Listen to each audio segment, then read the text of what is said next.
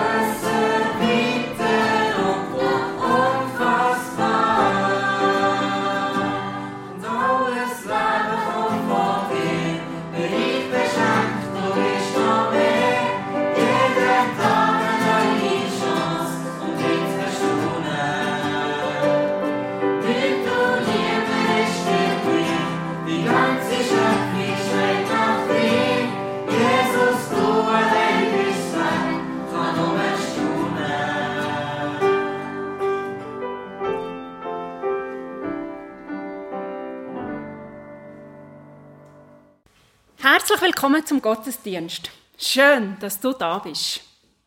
Ich begrüße auch alle, die über das Radio den Gottesdienst hören. Seid ganz herzlich willkommen. Ich bin Esther Eberhardt und leite durch den Gottesdienst. Kürzlich bin ich heimgekommen, bin dann vor der Haustür gestanden. Dann hat mich etwas überrascht. Ein kleines, wunderschönes Blümchen hat mich angestrahlt vor der Haustüre. Eine liebe Frau hat mich mit einem Blümchen überrascht. Eine wunderschöne Überraschung. Ich erinnere mich aber auch an Situationen, die etwas anders waren. Zum Beispiel bin ich mal in der Wohnung. Einer von unseren Buben ist noch so auf dem Hosenboden durch die Wohnung. Und auf einmal habe ich realisiert, es ist alles so seltsam still. Ich bin ins Kinderzimmer schauen, niemand rum. Ins Wohnzimmer schauen, niemand rum. Ins Badzimmer schauen, niemand rum. In die Küche. Und was sehe ich da? Was überrascht mich da? Der Backschrank ist weit offen.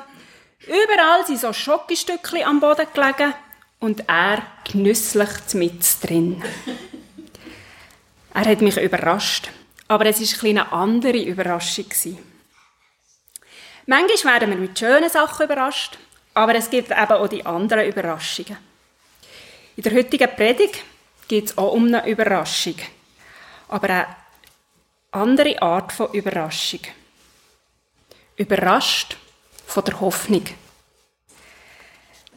Nach dem Gebet singen wir dann ein Lied und dann hören wir eine Textlesung. Im Anschluss beten wir Gott mit Liedern an, bevor wir die Predigt von Thomas Eberhard hören. Ich tue jetzt beten. Dreieiniger Gott, Vater, Sohn und Heiliger Geist. Danke, dass wir uns hier zum Gottesdienst dürfen versammeln. Danke, dass aber du vorab uns dienen an diesem Morgen. Ja, dass du uns vielleicht willst überraschen heute Morgen. Ich bitte dich, dass du unsere Herzen berührst, dass du uns begegnest und uns immer wieder neu mit deiner Hoffnung überraschst. Und heute Morgen möchten wir auch an die Menschen denken, die verfolgt werden oder an den Folgen von den Kriegen leiden und auf der Flucht sind. Himmlischer Vater, wir flehen dich an, dass du ihnen nah bist und dass du auch in ihrem Leben vielleicht ganz unverhofft Hoffnung schenkst. Amen.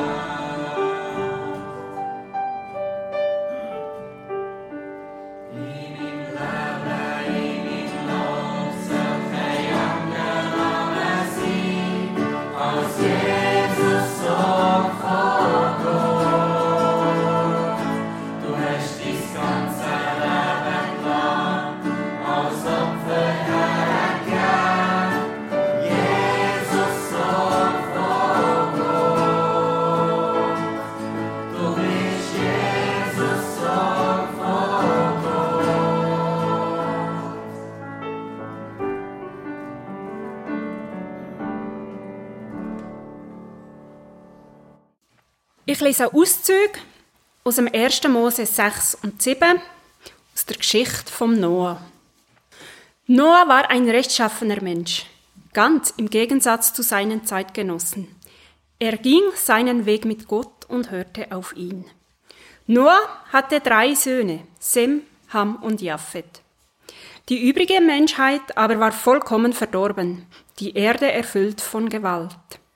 Wohin Gott aussah, überall herrschte Ungerechtigkeit, denn die Menschen waren alle vom rechten Weg abgekommen. Da sprach Gott zu Noah, ich habe beschlossen, alles Leben auf der Erde zu vernichten. Denn wo man auch hinsieht, herrscht Grausamkeit. Darum werde ich alles auslöschen. Bau dir ein Schiff, die Arche. Denn mein Plan steht fest. Mit einer großen Flut werde ich die ganze Erde überschwemmen, so dass Mensch und Tier darin umkommen. Kein Lebewesen soll verschont bleiben. Noah befolgte alles so, wie der Herr es ihm befohlen hatte. Er war 600 Jahre alt, als die Sintflut über die Erde hereinbrach. Alle Lebewesen auf dem Land ertranken, das Vieh, die wilden Tiere, Vögel, Kriechtiere und auch die Menschen. Gott löschte das Leben auf der Erde völlig aus. Niemand konnte sich retten. Nur wer sich mit Noah an Bord der Arche befand, kam mit dem Leben davon.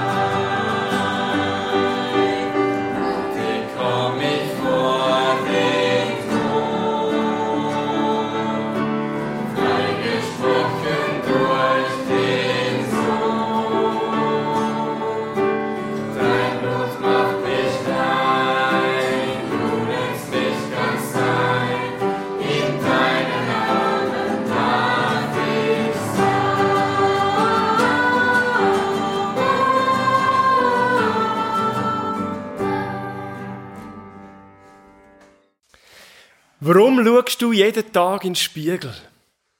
Vielleicht sogar mehr als einmal. Willst du dich vergewissern, wie du aussiehst? Wenn du durch den Blick in den Spiegel etwas Unschönes feststellst, dann willst du es vermutlich korrigieren. Ja, jetzt, was für Erwartungen hast du in deiner Kille an deine, an die Predigt, wo du hörst? Vielleicht auch gerade jetzt an die heutige Predigt. Darf sie die Funktion von einem Spiegel haben? Ist es eine gute Predigt, wenn du allem zustimmen kannst? Oder darf die Predigt dich und deine Ansichten vielleicht auch in Frage stellen? Bei den ersten Hörern von dieser Predigt vor etwa 2000 Jahren ist das passiert. Die Hörer haben sich in Jerusalem befunden und es ist gerade Zeit vom jüdischen Pfingstfest. Und weil wir jetzt ja nicht wahnsinnig weit weg sind von Pfingsten, wenn wir miteinander in diese Szene eintauchen heute. Viele Menschen von Jerusalem erleben hautnah mit, wie an dem Morgen plötzlich ein brausender Wind kommt und ein Haus von dieser Stadt erfüllt. Und so stark, dass man müsste meinen, hey, da muss alles kaputt gehen, wie bei einem Hurrikan. Aber es geht nichts kaputt. Es kommen bald Leute aus dem Haus. Zwölf sind's und ihre Freunde noch dazu. Und sie fangen an, in fremden Sprachen von den grossen Taten von Gott zu reden. Viele Menschen aus dieser Bevölkerung, die das mitbekommen, die kommen eigentlich aus fremden Ländern, aber sie können das alles verstehen, was da gesagt wird. Das ist irritierend, verständlicherweise. Weil das sind doch eigentlich Jerusalemer Juden, sogar noch aus, eigentlich aus Galiläa, mit ihrem eigenen Dialekt und plötzlich reden sie in ganz fremden Sprachen. Darum haben ein paar von diesen Zuhörern den Verdacht, die sind betrunken. Obwohl es erst morgen um 9 Uhr ist. Dann aber startet einer von denen, wo da aus dem Haus rauskommt, eine Rede. Es ist der Petrus. Um diese Rede geht es jetzt.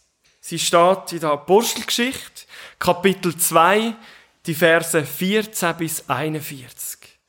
Und weil die Rede ein bisschen lang ist, werde ich sie im Verlauf dieser Predigt nur auszugsweise lesen und die anderen Teil zusammenfassen. Da erhob sich Petrus mit den elf anderen Aposteln und rief der Menge zu, Hört, ihr Leute aus Judäa und ihr Einwohner von Jerusalem, ich will euch erklären, was hier geschieht. Diese Männer sind nicht betrunken, wie einige von euch meinen. Es ist ja erst neun Uhr morgens. Nein, hier erfüllt sich was Gott durch den Propheten Joel vorausgesagt hat. Bei ihm heißt es, und dann zitiert er aus dem Prophetenbuch Joel, der hat etwa 400 Jahre vor Christus gelebt. Und er hat angekündigt, dass Gott die Menschen mit seinem Geist werde erfüllen. Und dass sie in Gottes Auftrag werden prophetisch reden. Der Joel hat auch Wunderzeichen verkündet am Himmel. Und er hat von einem Gerichtstag von Gott geredet. Aber auch davon, dass alle die errettet werden, wo den Namen vom Herr anrufen. Gehört ihr's raus? Da kommt zwar ein Gericht, da kommt ein schwieriges Ende, aber darüber hinaus gibt's Hoffnung für jeden Mensch, wo Gott anruft. Der Petrus, der erklärt jetzt diesen Menschen, die da in dieser Stadt das mit überkommen, dass sich die Voraussage vom Joel gerade am Erfüllen ist. Dass er und seine Freunde, dass sie von der Kraft oder in der Kraft vom Heiligen Geist redet, in diesen fremden Sprachen. Eine Prophetie, die sich erfüllt, ja, das muss etwas Besonderes sein. Das muss man schon ernst nehmen. Das ist jedenfalls klar für die Menschen in Jerusalem. Es sind ja Juden, wo sich in den alten Schriften, also in dem, wo wir heute das Alte Testament nennen, wo sich da drin auskennen. Ihres Leben ist prägt vom Losen auf die Texte und vom Diskutieren drüber. Sie sind vertraut mit diesen Themen, weil sie hören das jeden Sabbat in ihren Synagogen, in ihren Kirchen. Dort ist auch immer wieder übers Warten auf den Messias geredet worden. Und wird immer noch geredet. Und dass sich jetzt eine von diesen Verheißungen tatsächlich erfüllt, das muss für die Juden schon gewaltig sein. Ich stelle mir vor, wie sie da zulassen, wie sie einander anschauen, wie die Müller aufgehen vor Erstaunen und wie sie sich zunicken, so bestätigend und wie, wie sie merken, hey, die, die Worte vom Joel, ja stimmt, die, die kommen uns jetzt auch in den Sinn. Der hat das wirklich geschrieben, aufgeschrieben dort. Und sie sagen, wow, hey, das ist wirklich ein grosser Moment jetzt. Das realisieren sie. Aber da ist auch ein Schrecken. Dann käme ja jetzt auch der Gerichtstag. Aber weil sie als Juden ja den Namen vom Herr anrufen, jeden Tag, dann, dann sind sie ja gerettet. Auch das sagt ja der Joel, der Prophet. Und darum ach, schnaufen sie durch. Spürbare Erleichterung bei diesen Jerusalemer Zuhörern. Es ist also so ein emotionales Auf und Ab, das ich mir da so vorstelle. Und ich versuche da so reinzufühlen in die Menschen, wie das denen könnte gehen. Und plötzlich merken wir aber, hey, der Petrus, der fängt wieder an reden. Damit die vielen Menschen wirklich verstehen, was jetzt da gerade passiert, macht er einen Rückblick auf die vergangene Woche mit diesen aufwühlenden Ereignissen, mit der Kreuzigung von Jesus von Nazareth. Und er sagt, hört ihr Leute von Israel. Wie ihr alle wisst, hat Jesus aus Nazareth in Gottes Auftrag mitten unter euch mächtige Taten, Zeichen und Wunder gewirkt. Ja, Gott selbst hat durch diesen Mann gehandelt und ihn so euch gegenüber als seinen Gesandten bestätigt. Aber Jesus wurde durch Verrat an euch ausgeliefert und ihr habt ihn mit Hilfe der Römer, die nichts von Gottes Gesetz wissen, ans Kreuz genagelt und umgebracht. Doch genau das hatte Gott geplant. Er wusste, was geschehen würde. Ja, die Leute, die erinnern sich noch sehr gut an das Ereignis. Da ist der Jesus gsi. Über seinem Kreuz ist gestanden König der Juden. Niemand hat das wahrhaben. Aber wenn sie zurückschauen, dann sehen sie tatsächlich die vielen Wunder und die besondere Art von dem Mann aus Nazareth, auch seine kraftvollen, aufwühlenden, aber auch ermutigenden Predigten. Vielleicht ist er es ja doch gewesen, der Messias. Und wir haben es einfach nicht begriffen. Ist es doch der gewesen, wo wir so lang, so lang schon darauf warten, seit Generationen? Was? Wenn er es eben doch gewesen wäre. Wenn das stimmt, was der Petrus da sagt. Wenn wir den ersehnten Retter tatsächlich umgebracht haben. Das sagt er ja der Petrus. Oh, wenn das stimmen würde, gäbe es dann noch Hoffnung für uns. Wenn wir heute auf die Szene schauen, dann sehen wir, wie der Petrus sinnbildlich einen grossen Spiegel für nimmt und der Spiegel seine Zuhörer anhebt. Offensichtlich scheinen sie aber noch nicht genug begriffen zu haben. Und darum redet er weiter. Er sagt, diesen Jesus hat Gott auferweckt und damit die Macht des Todes gebrochen. Wie hätte der Tod auch über ihn Gewalt behalten können? Eine unglaubliche Nachricht. Wir können nicht wissen, wie viele Menschen in Jerusalem die Auferstehung von Jesus schon mitbekommen haben zu dem Zeitpunkt. Aber der Petrus, der greift wieder auf die alten Schriften zurück und zitiert aus dem Psalm 16. Dort geht es um einen, wo sogar im Grab noch Hoffnung aufs Leben hat, eine Zuversicht hat und sicher ist, dass er nicht verwesen wird. Für den Petrus ist klar, die Worte von dem Psalm, die stammen zwar vom großen König David, von dem größten König von Israel, aber eigentlich hat der sie prophetisch im Hinblick auf Jesus gesagt. Drum redet Petrus weiter und sagt, das ist mit Jesus geschehen. Gott hat ihn von den Toten auferweckt. Wir alle können es bezeugen. Nun hat Gott ihn zum Herrscher eingesetzt und ihm den Ehrenplatz an seiner rechten Seite gegeben. Jesus empfing vom Vater den Heiligen Geist, wie es vorausgesagt war, und gab ihn uns. Ihr seht und hört jetzt selbst, dass es in Erfüllung gegangen ist. Das ist das, was jetzt ab Pfingsten passiert. Und die Menschen da in Jerusalem auf der Straße versuchen, das alles zusammenzubringen.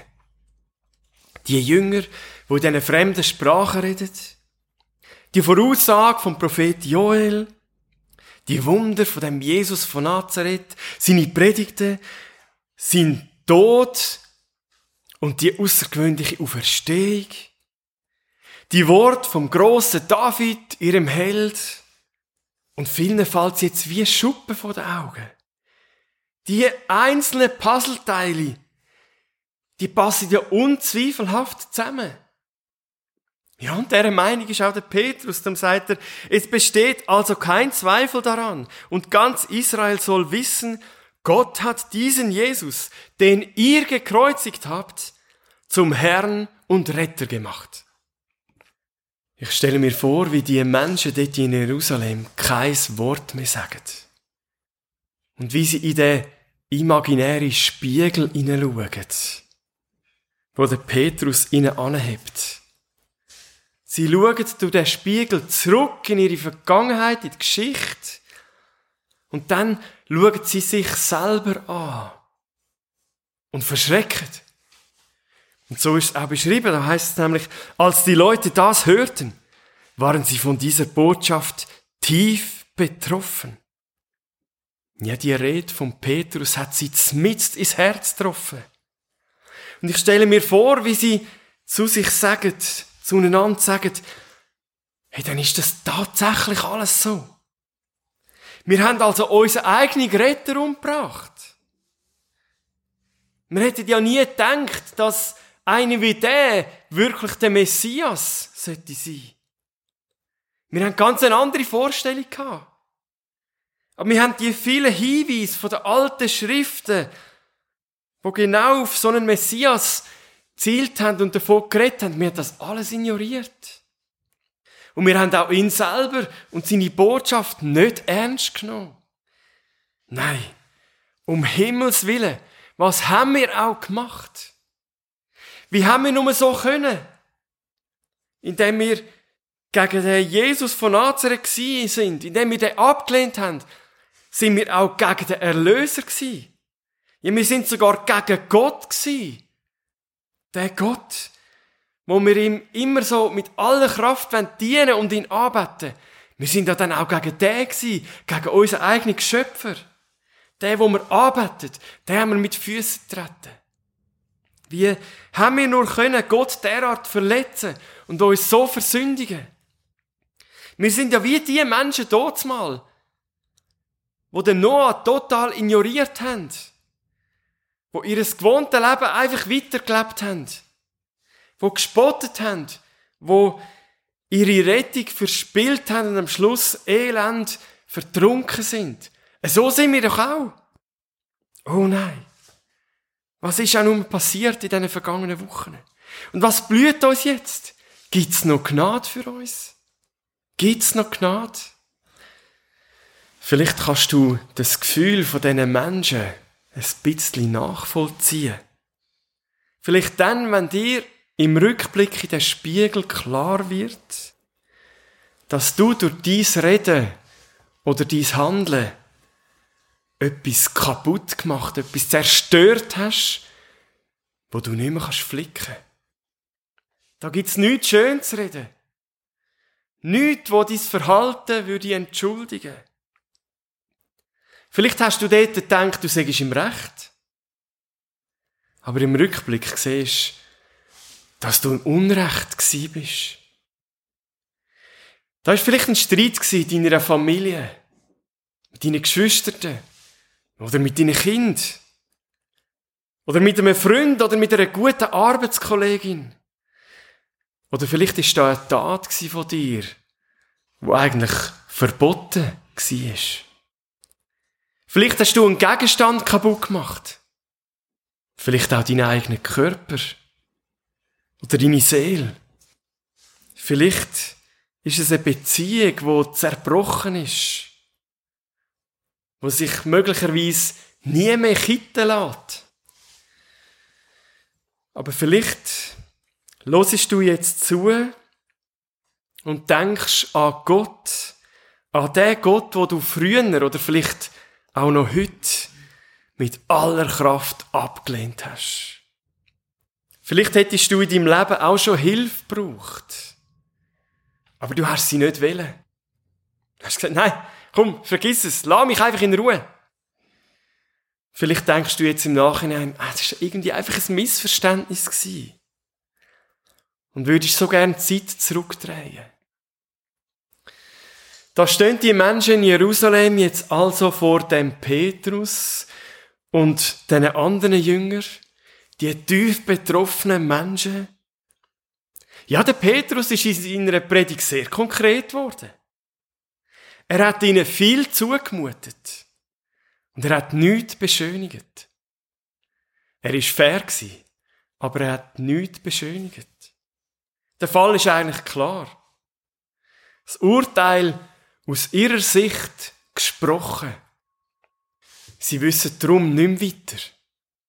Und sie fragen verzweifelt, Brüder, Petrus, was sollen wir denn jetzt machen? Brüder, was sollen wir jetzt machen? Kehret um zu Gott, hat der Petrus sie aufgefordert. Jeder von euch soll sich auf den Namen von Jesus Christus taufen lassen. Dann wird euch Gott eure Sünden vergeben und ihr werdet den Heiligen Geist empfangen. Diese Zusage gilt euch, euren Nachkommen und den Menschen in aller Welt, die der Herr, unser Gott, zu sich herbeirufen wird. Was für eine Antwort. Ist das wirklich wahr? Umkehren langt. Brüder, was sollen wir machen? Umkehren. Einfach komplett umkehren. Sich von allem Schlechten abwenden und sich Gott zuwenden dafür. Einfach alle Schuld bekennen und um Vergebung bitten. Für die Menschen dort mal scheint das unfassbar zu sein. Weil wir lesen, wie der Petrus noch lang mit ihnen geredet hat. Und der Bericht endet dann so. Viele Zuhörer nahmen die Botschaft von Petrus an und ließen sich taufen. Die Zahl der Gläubigen wuchs an diesem Tag um etwa 3000. Umkehren. Schuld bekennen und Vergebung empfangen. Das ist ganz ein wichtiger Teil von der Antwort von Petrus. Aber in seiner Antwort gibt es noch einen zweiten Teil, wo ebenso wichtig ist wie das mit der Vergebung. Und er sagt, ihr werdet den Heiligen Geist empfangen. Was heißt das? Das ist eigentlich die Vollendung der Vergebung. Weil der Gott, wo sie umgebracht haben, der will mit ihnen eine enge, tiefe Beziehung haben, trotz allem.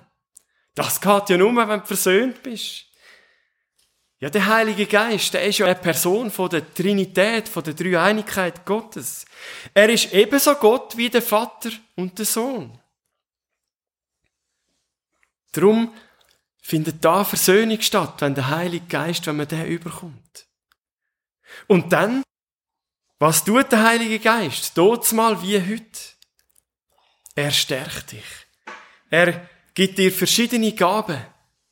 Er hilft dir, dass du kannst über deine eigenen Begrenzungen herauswachsen Und er schafft in deinem Leben Sachen, wo ohne ihn gar nicht möglich wären. Er bewirkt, dass du ein neuer Mensch wirst. Er erklärt dir die Aussagen der Bibel. Er hilft dir, dass du keine fatale Entscheidungen mehr treffen musst. Wie die, wo dir vielleicht jetzt vorher gerade bewusst worden sind. Das ist doch so entlastend. Er tröstet dich und er erfüllt dein Herz mit Frieden und Freude. Und wenn ich dem das so höre, da selber so zulasse, merke ich, hey, der Heilige Geist, der ist eigentlich unverzichtbar. Als Beobachter von dieser Szene in Jerusalem sehen wir jetzt die vielen Menschen vor uns. Sie sind überrascht. Überrascht von Hoffnung. Der, wo sie ermordet haben, der wird jetzt sogar mit ihnen Gemeinschaft haben, wird im Heiligen Geist in ihnen leben, statt sie zu verurteilen. Er muss sie sehr fest lieben, dass er das will. So etwas haben sie nicht für möglich gehalten. Und darum haben sie auf keinen Fall Nein zu dem Angebot sagen. Sondern sie nehmen das an und lassen sich als sichtbares Zeichen für ihr Ja gerade taufen. Ich möchte zum Schluss zwei Beobachtungen mit euch teilen. Die erste, das sind Menschen, die parat sind, in den Spiegel zu schauen auch wenn sie nichts Schönes entdecken. Sie sind bereit, ihre eigenen Ansichten zu hinterfragen. Auch wenn es durch jemand anders geschieht. Und dann sind sie auch bereit, das Unschöne zu korrigieren. Also umzukehren und ihr Leben zu ändern. Das ist etwas, was wir von diesen Menschen dort lernen können. Und das Zweite, die zweite Beobachtung, es gibt Hoffnung. Das ist für mich etwas, wo die ersten Christen, die erste Kirche ganz besonders auszeichnet. Die Hoffnung, die sie haben. Zum einen die Hoffnung, dass Gott immer zur Vergebung bereit ist. Es gibt die Rettung. Wie verzweifelt die Situation von einem selber auch immer sein mag. Es gibt die Rettung. Und zum Zweiten gibt's die Hoffnung, dass Gott selber, der Heilige Geist, unser Leben erneuert und Sachen in uns schafft, wo ohne ihn gar nicht gegangen wären. Ein Beispiel dafür ist für mich Sconi. Eine junge Frau aus meinem Bekanntenkreis. Vor wenigen Wochen ist bei ihr ein aggressiver Brustkrebs diagnostiziert worden. Und sie erlebt heute, und sie zeigt das auch immer wieder in ihrem WhatsApp-Status, wie Gott sie tröstet, wie er ihre Freude schenkt und mit ihr durch die schwierige Zeit durchgeht. Sie hat keine Garantie von ihm, dass sie wieder gesund wird, aber sie weiß, er ist mit mir. Er treibt mich da durch. Und sie bezeugt, wie Gott für sie sorgt. Ich staune, wie sie von einer Freude kann reden, wo in ihrem Herz ist. Die Frau, wo doch jetzt eigentlich alle Mut müsste verlieren. Die Frau, die ermutigt ihres Umfeld. Nicht sie selber schafft das. Es ist der Heilige Geist in ihrem Herz, wo das in ihr möglich macht. Der, wo in ihr wohnt und in ihr wirkt. Und das Goni zeigt mir, dass die Hoffnung, wo der Petrus davor redet, dass die Hoffnung real ist. Die Hoffnung hat das letzte Wort. Amen. Ich bete. O dreieiniger Gott, ich danke dir für die Botschaft von der Hoffnung.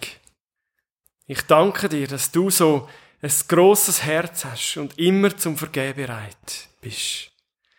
Und ich danke dir, dass du in der Lage bist, unsere Herzen zu erneuern wie es auch immer dort drin aussieht, was auch immer wir da haben oder gesagt haben. Durch deinen Heiligen Geist schaffst du etwas Neues. Du schaffst mehr, als wir selber können. Und du gibst Hoffnung und Trost, Freude und Frieden. Danke vielmal. Amen.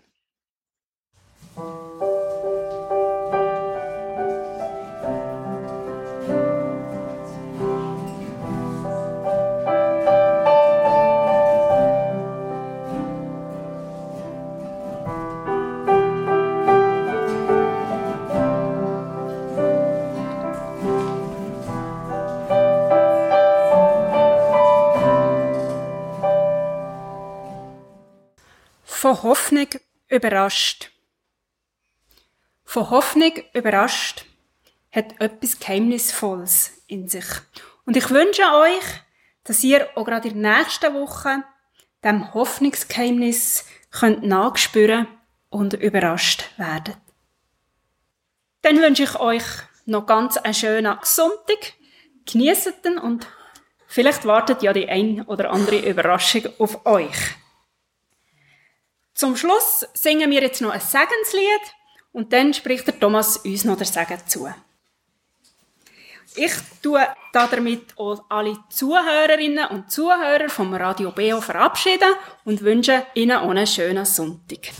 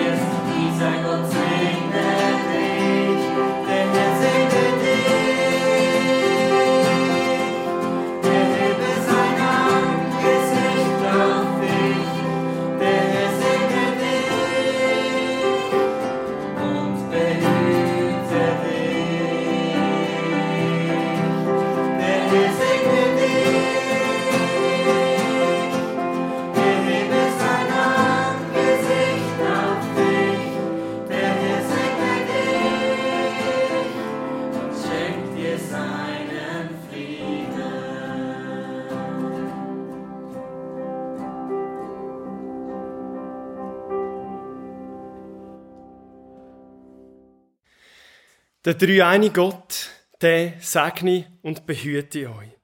Ich wünsche euch, dass der Gott, wo die Hoffnung schenkt, euch in eurem Glauben mit großer Freude erfüllt und mit einem vollkommenen Frieden, damit eure Hoffnung, wo der Heilige Geist euch gibt, dass die wächst jeden Tag. Und in dieser Zuversicht gönnt in die kommende Zeit. Amen.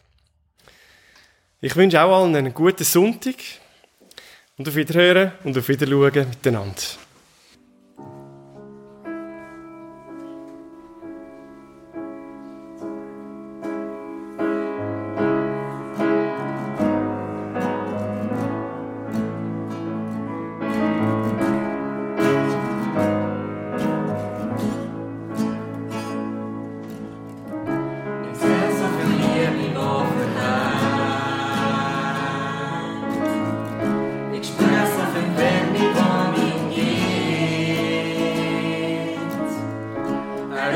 me past.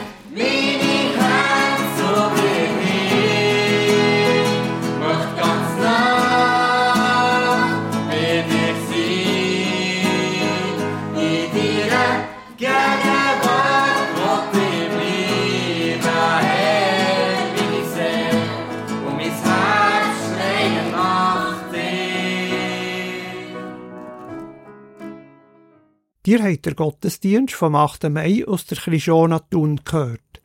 Predigt hat der Pfarrer Thomas Eberhard über Apostelgeschichte 2, 14 bis 41 gehabt und er hat im Lobpreis auch noch am Flügel gespielt. Im Lobpreis waren aber auch noch die folgenden Leute aktiv. Gewesen. Gitarre gespielt hat der Matthias Rohrbach und gesungen haben Nicole Kämpfer oder Tobias Horni. Die Moderation in dem Gottesdienst hat Esther Eberhard gemacht. Wenn ihr den Gottesdienst noch einmal hören wollt, so könnt ihr unter der Telefonnummer 033 823 1285 eine CD bestellen. 033 823 1285 auch mit einem Mail an die Adresse gottesdienst.kibio.ch könnt ihr eine CD bestellen. gottesdienst.kibio.ch Im Internet unter www.kibio.ch kann man diesen Gottesdienst aber auch hören. www.kibio.ch Was für Kirchensendungen haben wir in der nächsten Woche? Am Dienstag am Abend am 8. sind wir im Kirchenstübli mit dem Tobias Kilchör und am 9. fährt er gerade weiter mit dem Kirchenfenster über die Kirche Santa Maria auf dem Monte Tamaro. Am nächsten Sonntag, am 19. Juni, am Morgen am 9. hören wir den Gottesdienst aus der Stadtkirche Thun. Predigt hat Pfarrerin Rebecca Grock. Am Mikrofon verabschiedet sich der Walter Trachsel. Ich wünsche euch noch einen schönen Sonntag.